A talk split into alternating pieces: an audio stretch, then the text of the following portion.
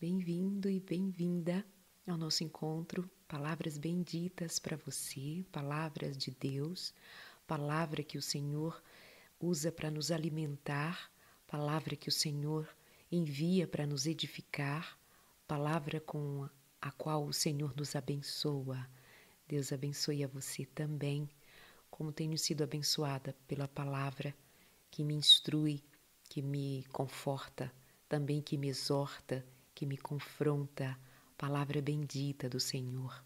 Bendito seja o nome de Deus na sua vida. E haja paz, amor, dedicação ao reino de Deus, esperança, confiança no nome de Jesus. Espero que o seu coração esteja em Deus. Desde agora fica o nosso convite, o convite que eu faço sempre e todos aqueles que pregam a palavra de Deus com a intenção de trazer luz à tua vida. É o convite de que você permaneça em Cristo, o Cristo que te fora apresentado, Cristo que você tem aprendido a conhecer, o Cristo que tem sido o teu companheiro nesta jornada. Jesus Cristo, o bom Senhor, o bom pastor, o nosso amado Deus. Cristo Jesus, bendito, bendito Filho de Deus. Essa deve ser a nossa principal nossa principal memória, nossa principal é, devoção, a nossa principal busca é por Jesus Cristo, pelo amado do Senhor, Jesus Cristo. Como você tem se relacionado com Cristo? Como tem sido o seu contato com o Senhor Jesus Cristo? Que seja permanente, crescente, para que você descubra em Deus as maravilhas de ser verdadeiramente chamado um cristão e uma cristã. O Deus que nos dá paz, o Deus que nos dá salvação. Deus abençoe a você nesta jornada e sejamos aqueles que vão buscar outros, anunciar a outros e edificar a vida de outros na rocha eterna, que é Jesus Cristo. Uma vez Jesus estava falando aos seus discípulos e é tão interessante pensar como que, como que era aquela ligação entre Jesus e seus discípulos. Era o dia inteiro que eles ficavam juntos? Depois, onde ficava a casa deles? Se Jesus os visitava, se Jesus comungava com a família deles, porque muitas vezes nós vimos, quer dizer, algumas vezes nós vimos falar a respeito da visita de Jesus à casa de Pedro, mas devia ter aqueles que moravam mais longe, né? Tinha Lázaro lá em Betânia, apesar de Lázaro não ser aquele discípulo que andava com Jesus como os doze discípulos. É bonito de ver que Jesus tinha amizade, que ele tinha um lugar para onde ele gostava de ir, tinha pessoas com quem ele gostava de estar. Talvez para estar é, e simplesmente ser recebido como um homem que precisava de uma companhia boa, de uma conversa boa, de sorrir ou de compartilhar coisas difíceis que ele vivia. É interessante pensar, muito bom pensar em como era essa vivência de Jesus, esse ir e vir de Jesus. E lendo os evangelhos, nós vamos percebendo que ele tinha uma vida muito simples e uma vida ligada às pessoas com um objetivo muito claro. Ele sabia que não tinha tempo a perder, que havia um tempo proposto para que ele cumprisse a missão, e ele se dedicava a esta missão todos os dias, o dia inteiro. Ele sabia que pouco tempo restava para cumprir a missão, e isso nos faz pensar que nós também devamos ter em mente que temos pouco tempo para cumprir a missão. A mesma missão que Jesus tinha, que era de chamar os perdidos para o reino, os que andavam em trevas para a luz, ele veio e abriu o caminho, e fez discípulos, e pediu que os seus discípulos fizessem mais discípulos, para que os discípulos, indo pelo caminho, ensinassem outros a respeito do reino de Deus. E estes discípulos que estão indo pelo caminho somos eu e você.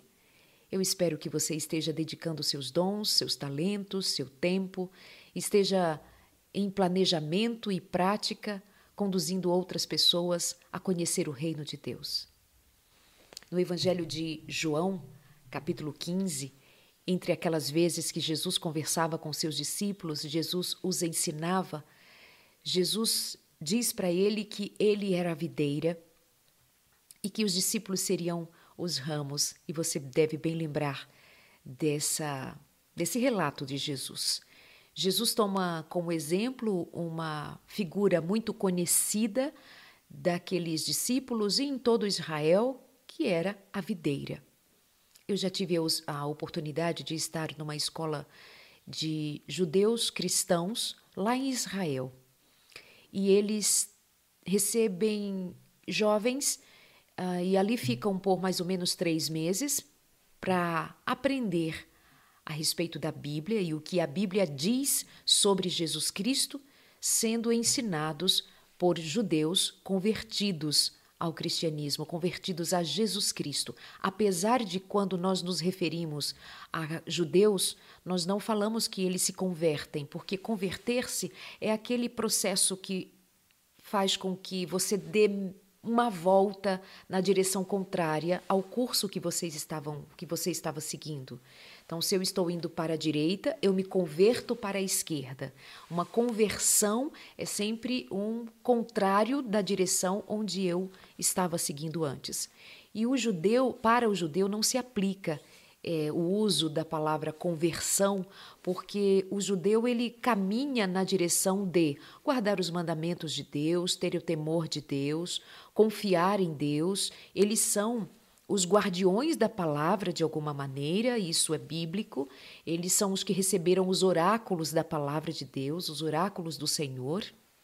E esse é um, um legado que Deus deu ao povo judeu e não tirou apesar de ele ter perdido a oportunidade, enquanto povo, de ser o povo inteiro objeto da salvação suprema do Senhor, quando eles rejeitaram o Senhor Jesus Cristo, o evangelho foi levado aos gentios e você conhece todo o processo, que por causa do tropeço deles, nós fomos alcançados pela misericórdia de Deus. Mas eles receberam é, os oráculos da palavra, enfim, então a gente não diz que um judeu se converte porque eles estão no caminho da palavra, da verdade. O que acontece é que o judeu aceita Jesus, é, diferentemente daqueles que estão esperando ainda que Jesus, o Messias, é, apareça, ou Jesus, o Messias, nasça ainda, eles estão esperando é, o Messias e nós já sabemos que Jesus veio, que o Messias já veio há muito tempo, mas eles cegaram para esta verdade. Apesar de, pela graça e misericórdia de Deus, o Espírito Santo já está fazendo grandes maravilhas, quer dizer, sempre fez grandes maravilhas e isso se intensifica e especialmente encontrar um judeu convertido a Jesus Cristo, ou seja, é um judeu que aceitou, não é o convertido, acabei de explicar, não é? É um judeu que aceitou a Jesus Cristo como Senhor e Salvador, aceitou o Messias. Então eles são chamados de os judeus messiânicos. E eu estive num kibbutz, numa escola de judeus, onde eles ensinam a palavra, uh, fazendo uso de algumas figuras é, reais ali mesmo em torno da escola, como por exemplo uma videira.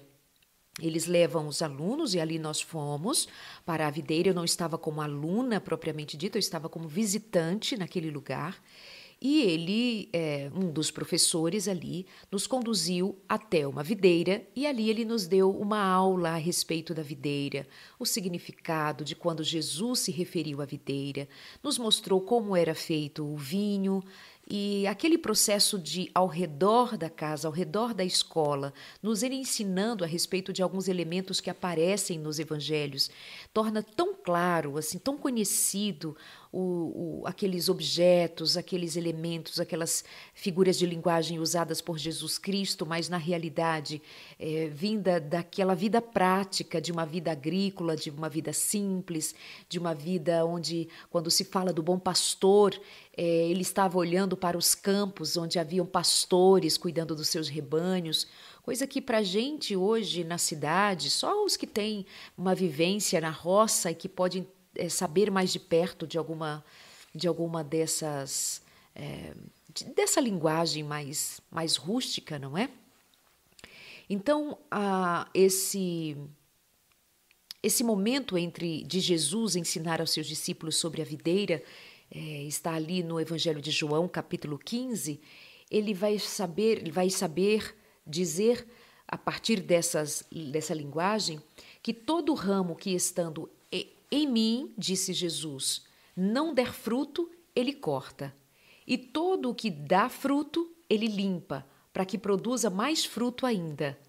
E ele diz: Vocês já estão limpos por causa da palavra que lhes tenho falado. Jesus já os estava instruindo, a palavra de Deus já estava sendo entregue aos discípulos. Mas ele diz que quem estivesse nele e não desse fruto seria cortado. E não é necessariamente o Senhor quem corta, somos nós quem nos separamos de Jesus.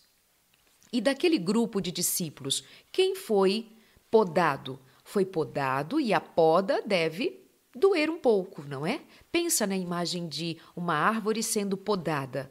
Se a árvore tivesse sentimentos como nós temos, ou tivesse essa experiência de dor como temos, nós saberíamos que ao cortar um galho, sentiria dor. Então, quando Jesus está falando de poda, ele está falando de um corte, ele está falando de, às vezes, até abrir uma ferida, mas é uma ferida para salvar, é um corte para ensinar, é uma poda para é, fazer com que esse processo se dê de uma maneira que leve a dar frutos. E nós já falamos aqui que sofrimento é uma das formas de nós aprendermos Infelizmente, nós aprendemos muitas vezes mais com a dor do que com o amor. Muitas vezes a experiência de doer nos faz aprender mais do que a experiência de usufruir da vida sem passar por nenhuma provação.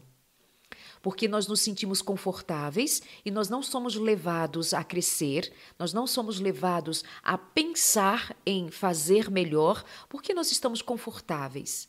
Quando nós somos é, confrontados e sentimos dor, nós somos levados a nós, nos aprofundar naquilo que nos está acontecendo, viver um processo diferente, que pode passar às vezes pela indignação, pela raiva, pela incompreensão, mas se nós formos persistentes em amar a Jesus, nós seremos ensinados pelo Senhor a viver uma experiência de aprendizado muito profundo, muito consistente e que nos vai levar a um outro patamar de experiência e de maturidade. O sofrimento produz, a depender do coração, maturidade. Aqueles discípulos que estavam ouvindo Jesus falar a respeito da poda como de uma videira, e uma videira só tem duas funções: uma é produzir fruto, para então dar o vinho, dar o suco de uva. Se uma videira não produz fruto, para que que ela vai ficar ali? Ela terá que ser podada. Ela poderá ser podada por um bom a um bom cuidador que vai podar os seus galhos, que pode adubar melhor, que pode cuidar dela e nesse processo ela pode muito bem se desenvolver e quem sabe venha a dar frutos. E Jesus, no outro momento, até fala de uma experiência assim, dessa poda, desse cuidado, de dar um tempo para que ela dê seu fruto. Ainda entre o grupo que seguia Jesus estava, obviamente, é, Judas. Judas não aceitou a poda, Judas não aceitou a disciplina do Senhor. Judas não recebeu a palavra do Senhor com a verdade que ela carregava. Judas não permaneceu em Jesus. Ele esteve no grupo durante um bom tempo, mesmo tendo ele se oferecido para andar com Jesus, mesmo ele tendo se oferecido para ser um dos discípulos, Jesus o aceitou. Jesus o aceitou e isto é uma prova cabal de que Jesus aceita a todos que queiram vir. Mas no processo, na jornada, na caminhada com o Senhor, há que se considerar que este processo tem que se dar, porque é assim que se dá a descoberta, inclusive, de, do nosso próprio coração. Se estamos inteiros em Deus, se estamos de verdade em Deus. Por isso eu tenho falado a respeito da dor, da prova, É, e ontem foi uma palavra que a mim significa muito, que é quando o apóstolo Paulo vai dizer que nós ainda não demos o sangue para vencer o pecado. Essa essa entrega genuína, verdadeira ao Senhor, muitas vezes ela só vai ser revelada quando nós somos provados. Por que, que tem tantas pessoas que abandonam a fé quando enfrentam dificuldades? Porque talvez, como diz o apóstolo Pedro, se era um dos nossos, nunca nos teriam deixado. Se nos deixaram, é porque não foi um dos nossos, diz o apóstolo Pedro. Pode voltar? Pode voltar noutra experiência com Deus.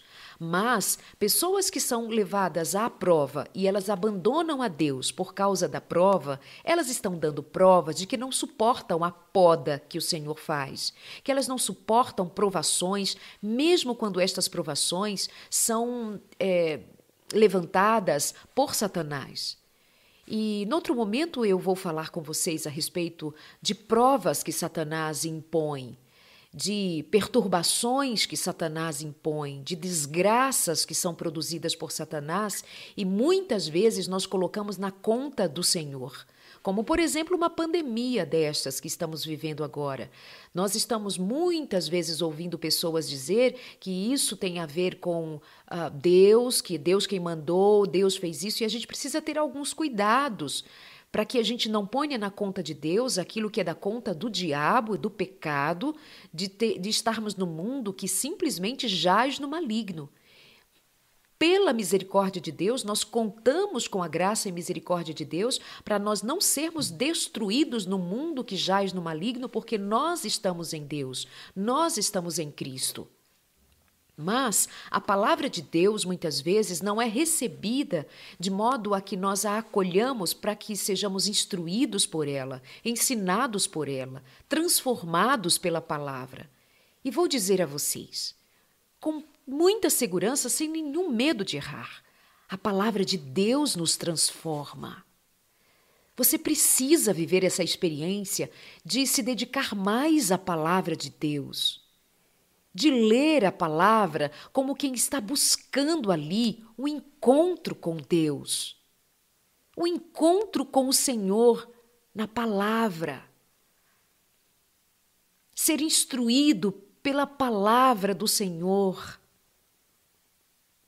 você talvez não esteja percebendo ainda porque não se dedicou ao máximo, ainda não deu o seu sangue para ter conhecimento de Deus pela palavra. A palavra do Santo dos Santos para santificar a mim e a você. A palavra do Senhor nos santifica. Quanto tempo você tem dedicado à palavra de Deus? Quantos livros você tem deixado de escanteio para se dedicar à palavra de Deus? Quantos capítulos você tem lido de outros livros? E mesmo que eu seja autora, mesmo que eu tenha escrito dois livros, eu não posso deixar de considerar que sejam os meus ou de qualquer autor renomado, o que há de pessoas incríveis que registram em páginas coisas lindas. Mas a palavra de Deus não pode ser trocada nós não devíamos gastar um dia lendo livros, tais eles quais forem, e desprezarmos a leitura da palavra do Senhor. Isso é imperativo, isso é absoluto. Cristão que não conhece a palavra de Deus está em dívida com o processo de conversão, com o processo de mudança, com o processo de transformação. Jesus se fez verbo, Jesus se fez palavra, Jesus se fez carne, Jesus se fez para ser entendido, ele se fez um de nós. E Jesus se revela onde? Na Sua palavra. Por que nós conhecemos mais de Deus? Porque conhecemos mais a palavra. Quando conhecemos menos de Deus? Quando conhecemos menos a palavra. Eu estou dizendo em termos de revelação de Deus. Então aqueles discípulos receberam a palavra do Senhor e ele chega a dizer: Vocês já estão limpos por causa da palavra que lhes tenho falado. A palavra de Deus limpa. É Jesus quem está dizendo. A palavra dele limpa você. Vai ler a Bíblia para encontrar Jesus. Marca o um encontro com Jesus e vai ter com ele. Por meio da palavra, ele há de se revelar a você. Você vai entender como era Jesus, o caráter de Jesus, a pessoa, os movimentos, como ele se manifestava quando era contrariado, como ele era. E mais, neste processo, quando você está lendo a palavra de Deus, os anjos do Senhor estão em tua companhia. A luz de Deus que os nossos olhos não enxergam ainda, porque nós não chegamos na plenitude do Espírito de Deus em nós, mas a luz de Deus está sobre nós quando nós paramos para buscá-lo na palavra. Quem está à nossa volta? Os santos anjos do Senhor. Quem está nos motivando a buscarmos da palavra? O Espírito Santo, o Espírito do Senhor. Portanto, a companhia do céu, quando nós estamos buscando a Deus na palavra, por que Jesus Cristo disse tantas vezes: Conhecereis a palavra e a palavra vos libertará? Porque a palavra que ele diz chamando verdade é esta verdade que, no Verbo que se fez carne, Cristo Jesus, revela quem ele é. Então ele vai dizer: Conhecereis a verdade e a verdade vos libertará. Quem é a verdade? É Cristo. Como é que eu conheço a verdade? Como é que eu conheço Cristo? Eu conheço na Sua palavra.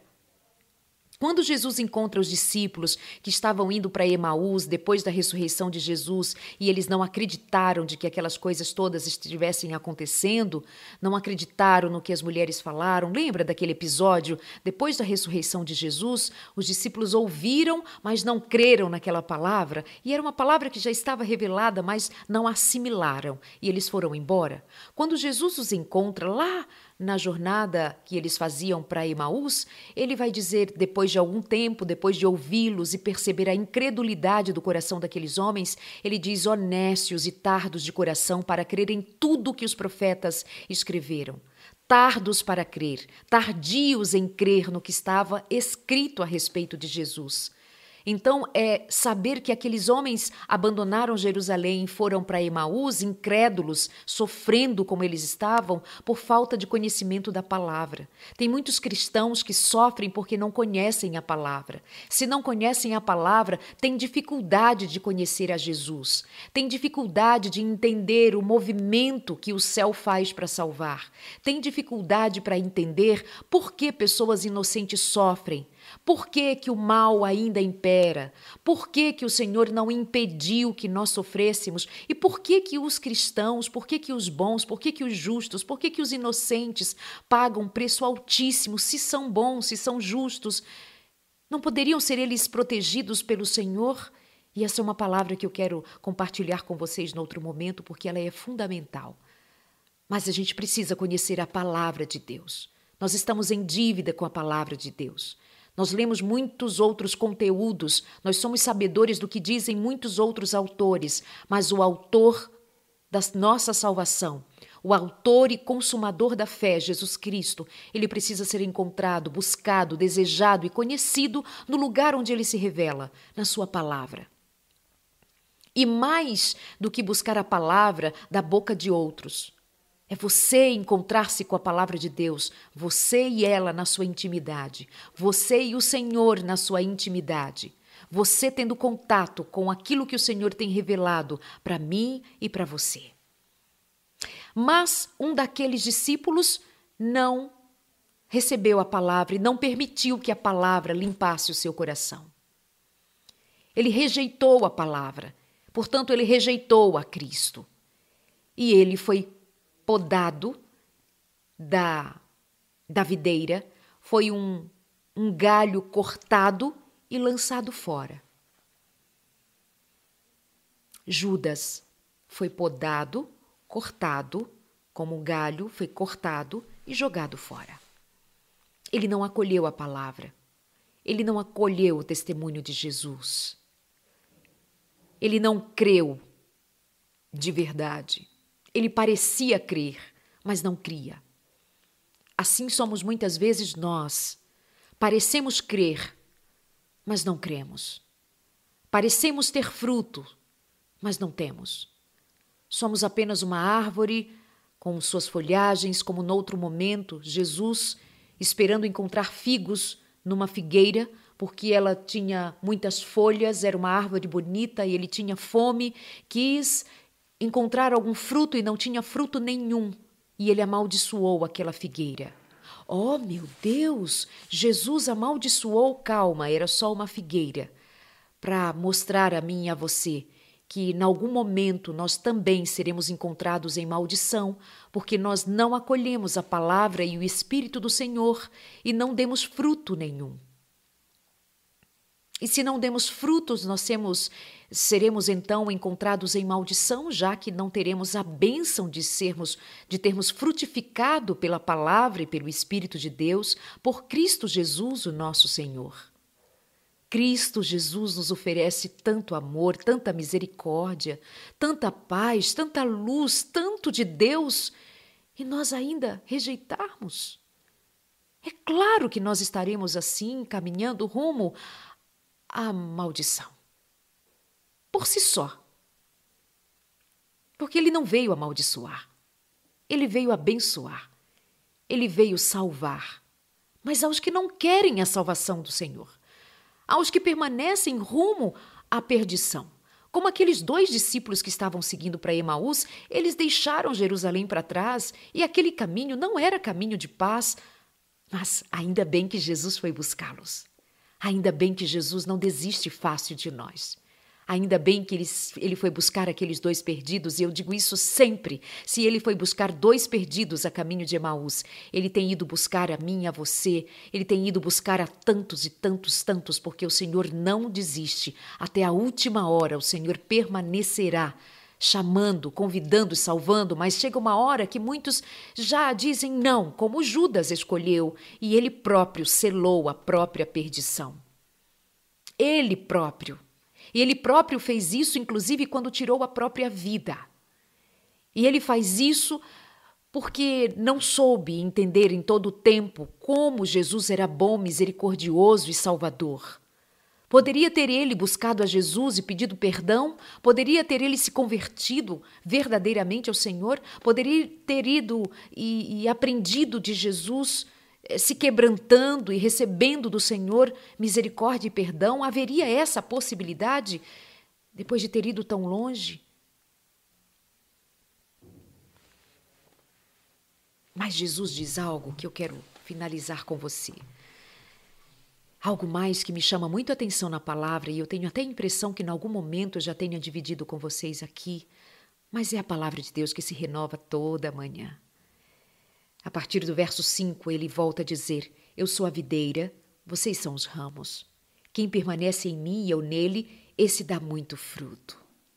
Ele não disse que dá pouquinho fruto, dá muito fruto. Quem? Quem permanece nele. Porque ele é a videira, não tem onde nós irmos buscar seiva para o nosso crescimento. Não tem onde nós irmos buscar nutrientes para nós sermos crescidos na graça e no conhecimento de Jesus Cristo. É só em Jesus Cristo. É só nele. Se formos tirados da videira, nós seremos galhos secos, sem dar nenhuma utilidade, senão para o fogo.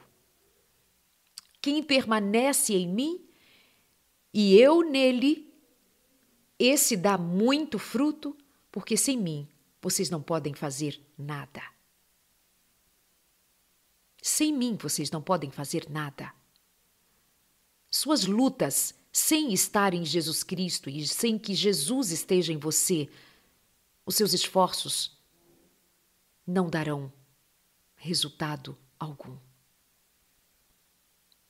A vitória, a certeza, a convicção de que Jesus é quem nos faz sermos vencedores. Aliás, como diz a palavra, mais que vencedores. O que é ser mais que vencedores, né?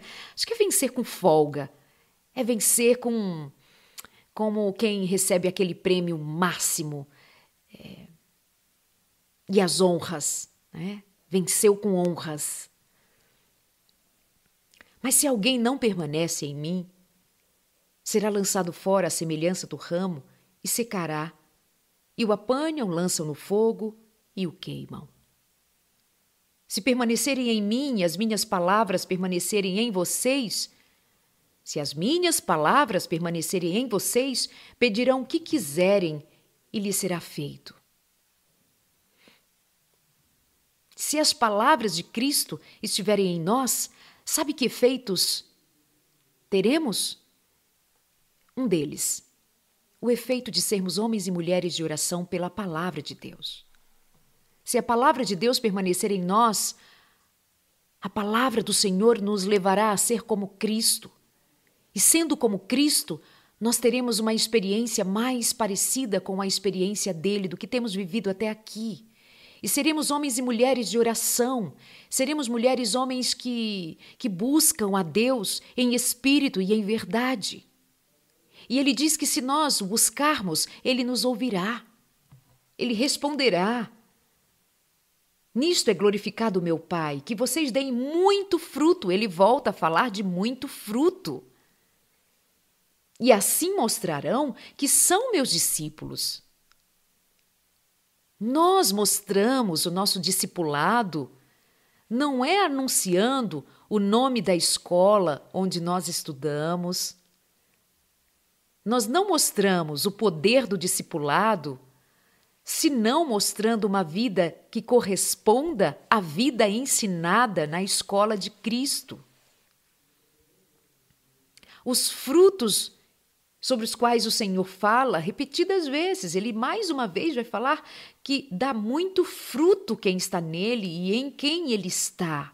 E quando nós demos, eh, damos frutos que vêm naturalmente, que são dados da naturalidade da minha experiência em Cristo, da naturalidade da minha, da minha convivência com Cristo. Eu estou em Cristo, Cristo está em mim. Cristo está em mim, o Espírito de Cristo está em mim, eu estou no Espírito, então eu penso pelo Espírito, eu falo pelo Espírito, eu experimento a vida pelo prisma de Cristo, a minha vida dá demonstrações do fruto do Senhor, do fruto da vida, do fruto da graça, do fruto da misericórdia, da bondade. Aí eu olho para a minha vida e procuro quais são os frutos. Que frutos você tem dado? Que frutos você tem percebido que tem dado? Frutos de paz ou frutos de guerra? Frutos de amor ou frutos de indiferença? Frutos de perdão? Você tem perdoado? Você tem se visto mais sensível a perdoar, mais sensível a ter paciência, a ter misericórdia, a ser bondoso, bondosa, generoso, generosa? Que frutos espirituais você tem visto? Ontem um moço me abordou, um rapaz me abordou lá no Face. Eu postei aqui uma das nossas mensagens, aliás, eu tenho postado quase todas lá. Eu ah, tinha a intenção de fazê-las ao vivo ao mesmo tempo, mas estou com uma dificuldade aqui com meu tablet e preciso resolver isso ainda. Pego o link do que está no YouTube, deixo lá no Facebook. E ontem um rapaz é, deixou um recado para mim, exposto lá nos comentários. Ele diz assim: Irmã, muito boa a palavra, mas é, para de cortar esse cabelo. Você acredita nós ficamos focados em vermos frutos que não são frutos. Nós ficamos procurando é, valor em coisas que não são fruto. E pacientemente eu disse para aquele rapaz: O seu cabelo está muito curto, poderia ser um pouco mais longo, como era o de Cristo, para que você seja mais cristão, coloquei entre aspas, entre aspas, fazendo pensar que se nós formos medir cabelo, deixaríamos então os homens sabedores de que os cabelos de Cristo, por ser ele um nazireu, por ser ele um judeu nazireu, é sabido que Jesus tinha cabelos mais compridos. No entanto, na nossa cultura, Fala de homens cortar o cabelo, podar o cabelo para que seja assim no padrão. Você não vai encontrar um pastor de cabelo comprido facilmente. especialmente nas igrejas mais tradicionais, como a Igreja Adventista. Mas nós temos ainda a mania de ficarmos procurando fruto em lugar de naquilo que não tem a ver com fruto. Veja que Jesus olhou para uma figueira maravilhosa que tinha todas as características de estar ela carregada de frutos. Então, aquela videira tinha cabelos compridos, aquela videira tinha roupas longas, aquela videira tinha o quê? Mas quando Jesus procurou naquela vestimenta bonita, naquele cabelo comprido, naquela cara lavada, sem nenhuma maquiagem, naquele homem que parecia tão simples nas suas vestimentas, naquele homem de cabelo cortado, de barba feita ou sem barba, porque muitas vezes é tido como melhor não ter barba, porque eu penso assim, penso daquele outro jeito, e vamos procurar nas aparências, como se as aparências fossem a mesma coisa que fruto. Não é. Quando Jesus procurou fruto, não tinha. E aquela figueira foi amaldiçoada, porque não tinha fruto, só tinha aparência de quem dava fruto. Cuidado com a aparência de quem dá fruto. Cuidado com a aparência de figueira bonita, cheia de vigor, mas que ao procurar fruto não encontra fruto algum. Cuidado com a aparência de santo, onde não encontra santidade alguma. Cuidado com a aparência de conhecedor, quando não há conhecimento nenhum de Cristo. Pode até conhecer profecias de Gênesis a Apocalipse, mas nunca teve um encontro com o Cristo das profecias. Pode ter os versos, os textos, os capítulos decor, mas ter feito isto como quem faz uma disputa no colegial. Pode dizer a palavra decor como quem decorou um jogral. Mas não tem conhecimento de Cristo, e se não está em Cristo, não dá frutos para a vida e será lançado fora a maldição virá sobre quem tem aparência de cristão e não tem Cristo, quem tem aparência de ser bom e não tem bondade alguma, quem tem aparência de ser convertido, mas vive uma vida de Judas no meio dos cristãos. Judas também tinha aparência de bom, Judas tinha aparência de discípulo, Judas tinha um lugar entre os discípulos, Judas tinha a oportunidade, teve a oportunidade de estar com Cristo. Mas Judas ficou ocupado com seu próprio coração em lugar de dar atenção a aprender do coração de Cristo. E esse é um erro que nós cometemos, especialmente porque nós somos frutos de uma igreja, e eu falo de praticamente todas as igrejas tradicionais, de terem aprendido de uma maneira muito rígida, muito dura, muito dogmática e essa é uma experiência que a gente precisa eh, dar de cara com ela e entender que é assim que nós fomos ensinados assim e que isto também tem o seu valor, mas nunca poderá tomar o lugar do fruto. Tem o seu valor que eu seja uma mulher que tenha comportamento visto, de modo a dar glórias a Deus, mas porque primeiro Cristo me fez transformada por dentro, até que por fora seja visto alguma coisa que possa chamar a atenção para Cristo, para o nome de Deus. Contudo, é necessário saber que onde há o Espírito Santo não há ignorância. O Espírito Santo abre os nossos olhos espirituais, abre também o nosso entendimento intelectual, abre também o nosso entendimento para a verdade como ela é, abre a nossa compreensão para saber que aparência de santo não significa santidade, e especialmente saber que nem tudo aquilo que nós pensamos ser fruto de santidade é mesmo fruto de, de, santidade. Muitas vezes será fruto de uma cultura que nem ao menos nós fomos entender por que ela se movimenta do jeito que se movimenta. Ninguém para para perceber, digo ninguém de modo é, só por conta da força da palavra, mas poucos são os que vão entender por que homens usam terno e gravata para dar ares de serem eles homens. Por que a gravata? De onde veio a gravata? Mas tornou-se tradição que todo pregador tem que usar gravata. E Jesus não usava gravata. Jesus usava do seu tempo, do seu lugar, de onde ele veio, para onde ele, é, onde ele for elevado. Onde tem o Espírito Santo, tem inteligência. Onde tem o Espírito Santo, tem coerência. Onde tem o Espírito Santo, tem habilidade para entender que neste processo da vida nós todos somos alunos, mas alunos da escola de quem? De Cristo. Mas nesta escola da vida, nós fomos ensinados muitas vezes mais pelo dogma, mais pelo não, mais pelo não pode, do que por aquilo que realmente significa o fruto.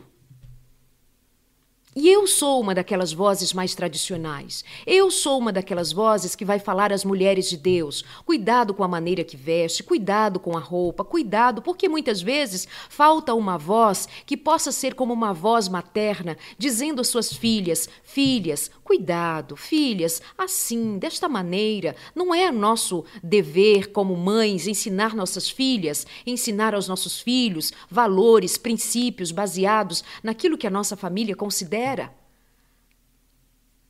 Porém, é diferente de eu fazer uma lista dos frutos que eu considero serem frutos pelo meu olhar, pela minha visão, que absolutamente, sendo ela limitada, vai limitar outros nessa jornada no reino, e para o reino, e dentro do reino, e para a glória de Deus. Precisamos ser mais cuidadosos em verdadeiramente buscarmos o que realmente é um fruto do Espírito, é o fruto da graça, é o fruto da bênção do Senhor na nossa vida. Como o Pai me amou, disse Jesus, também eu amei vocês. Permaneçam no meu amor. Se vocês guardarem os meus mandamentos, permanecerão no meu amor assim como também eu tenho guardado os mandamentos do meu Pai. Jesus guardou os mandamentos do Pai. Jesus não veio para brincar de guardar mandamentos, ele veio guardar mandamentos. Porque o fruto da obediência do Senhor era um fruto verdadeiro. Não era o fruto de faz de conta. Eu faço de conta que amo a Jesus. E como eu sei que faço de conta quando amo a Jesus? Quando eu digo que amo, mas eu não guardo os mandamentos do Senhor. É como noutro momento Jesus falou que um pai chamou seus dois filhos e deu uma missão para cada um deles. E então um disse: Senhor, ah, eu não vou, pai, eu não vou. Mas depois se arrependeu e foi. Um outro, o segundo filho, né, um dos, dos dois, ele diz assim: Eu vou, pai, claro, pode contar comigo, eu vou. Se prontificou a obedecer. Quando saiu da presença do pai, não obedeceu coisa nenhuma. Quem somos nós desses dois filhos? O que diz que ama e vai guardar os mandamentos e não guarda, ou diz, ah, não quero, não vou, mas depois o coração se quebranta e faz a vontade de Deus. Quem é você entre esses dois meninos? Se vocês guardarem os meus mandamentos, permanecerão no meu amor. Uma forma de permanecer em Deus é obedecendo a Deus. E não é porque Deus seja tirano carrasco, mas é porque Ele sabe que uma forma de nos guardar do maligno é tendo a nós, pertinho dele, e uma forma de permanecermos em Cristo é seguindo os passos de Cristo, fazendo o que ele fez. Tenho-lhes dito estas coisas para que a minha alegria esteja em vocês e a alegria de vocês seja completa. Jesus não quer dar alegria pela metade. Jesus não quer crente triste pela metade na igreja e a outra metade com o coração servindo às sombras ou servindo ao mundo, à incredulidade. Jesus não quer meio fruto. Se você toma uma fruta e ela tem metade sã e metade doente, ela está toda doente. Às vezes tentamos ali aproveitar uma coisa daqui da colar, mas você olha e tem metade toda estragada. Você realmente considera aquele fruto possível de ser consumido? Jesus nos quer dar alegria completa, Ele quer a minha vida completa nas mãos dele, Ele quer uma experiência completa comigo e com você. Jesus não quer ser visitante, Ele quer ser morador da tua casa. Jesus não quer ser aquele que vem e sai, vai e volta, Ele quer vir e ficar. Por isso, nesse texto, Jesus fala tantas vezes: permaneçam em mim, permaneçam em mim, permaneçam em mim. Cerca de 11 vezes ele diz aqui na minha versão atual: Onze vezes ele diz: permaneçam em mim. Se permanecerdes, se permanecerdes, se vocês permanecerem em mim, eu permanecerei em vocês. Permaneçam em mim. Eu falo essas coisas para que a minha alegria seja completa. Permaneçam em mim, permaneçam em mim. É insistente a que Jesus fale tantas vezes sobre permanecer, é para que eu e você tenhamos em mente que o Senhor nos está entregando a chave da experiência cristã, a chave da nossa convivência com Deus é permanecermos em Cristo Jesus.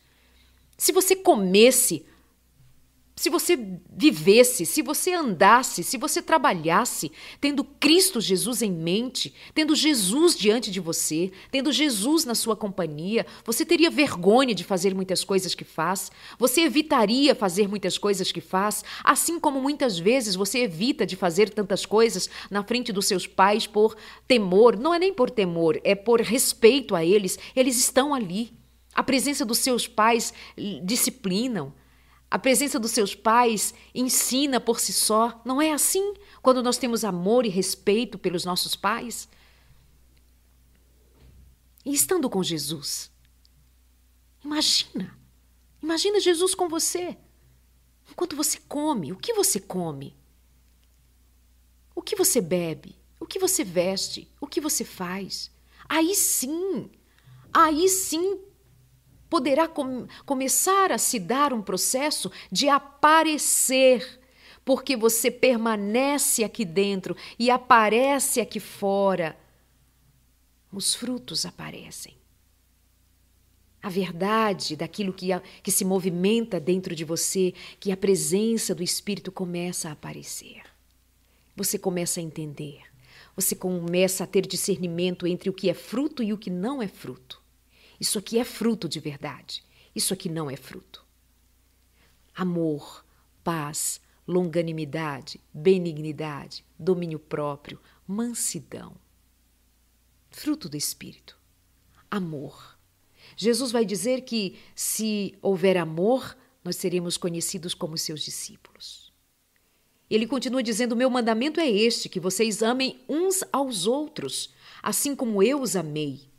Ninguém tem maior amor do que este de dar a própria vida pelos seus amigos. Vocês são meus amigos se fazem o que eu lhes ordeno. Ai, ordenar? Desculpa. É assim. Quando você ama, você se entrega e ele dá ordens e você segue, porque você sabe que ele sempre vai ordenar que você caminhe no caminho do bem, no caminho da salvação. Ninguém tem maior amor do que o amor de Cristo, porque ele deu a vida pelos seus amigos e pelos inimigos também.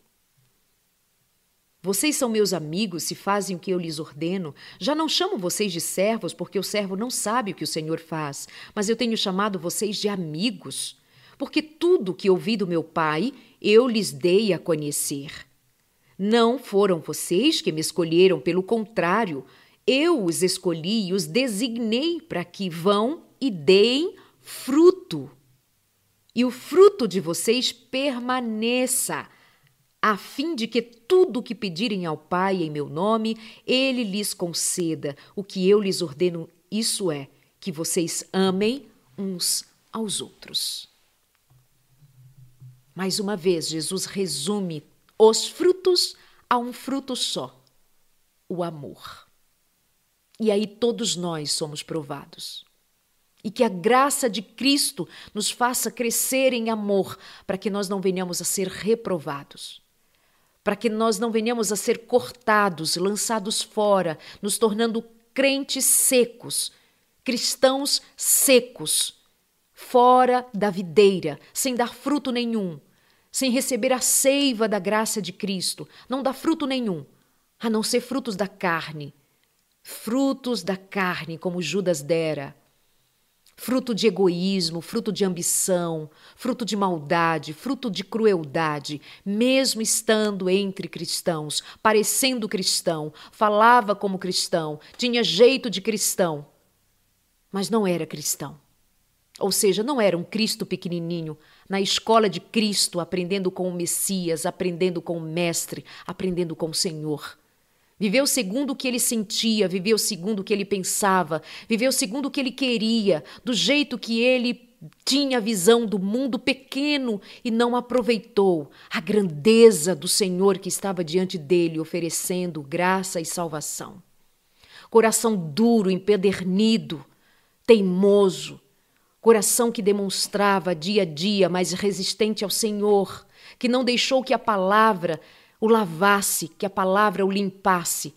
Não permitiu que o Senhor cuidasse, não permitiu que ele fosse cuidado para que desse frutos. Fechou a porta para si mesmo, por dentro trancou a porta e não deixou Jesus entrar. Apartou-se da videira, tornou-se galho seco, fora queimado, lançado fora. Ele mesmo se entregou à maldição. Mas o Senhor diz, em resumo de tudo que ele fala ali até o texto lido do Evangelho de João, capítulo 15, Jesus nos convida a permanecermos nele. Permanecer, permanecer. Quantas vezes Jesus fala de permanecer? Permaneçam em mim, permaneçam em mim, permaneçam em mim. Passe o dia hoje em Cristo, permaneça em Cristo. Que seus pensamentos sejam permanentemente ligados a Cristo. Pense no que é bom, pense no que é amável, pense no que é justo, pense no que é de boa fama, se alguma virtude há, se algum louvor existe, seja isso que ocupe o vosso pensamento. Estes são os pensamentos de Cristo para você. Permaneça em Cristo. Quando você for comer, se eu estou falando para uma pessoa que tem dificuldades no controle do apetite, compulsão. E vocês devem perceber que eu falo muito nisso porque eu tenho muita muita piedade, porque é uma luta. E para estas pessoas, como todos os outros vícios, vícios de imoralidade, vícios de pornografia, vícios de outras drogas quaisquer, escravos, escravos de coisas lícitas e escravos de ilícitos, escravos. Então, o segredo para ser livre, permaneça hoje o dia inteiro com Jesus. Tenha consciência da presença de Jesus, que não é uma presença para condenar, é uma presença para salvar, é uma presença para instruir, é uma presença para acolher e te livrar, te limpar, te abençoar.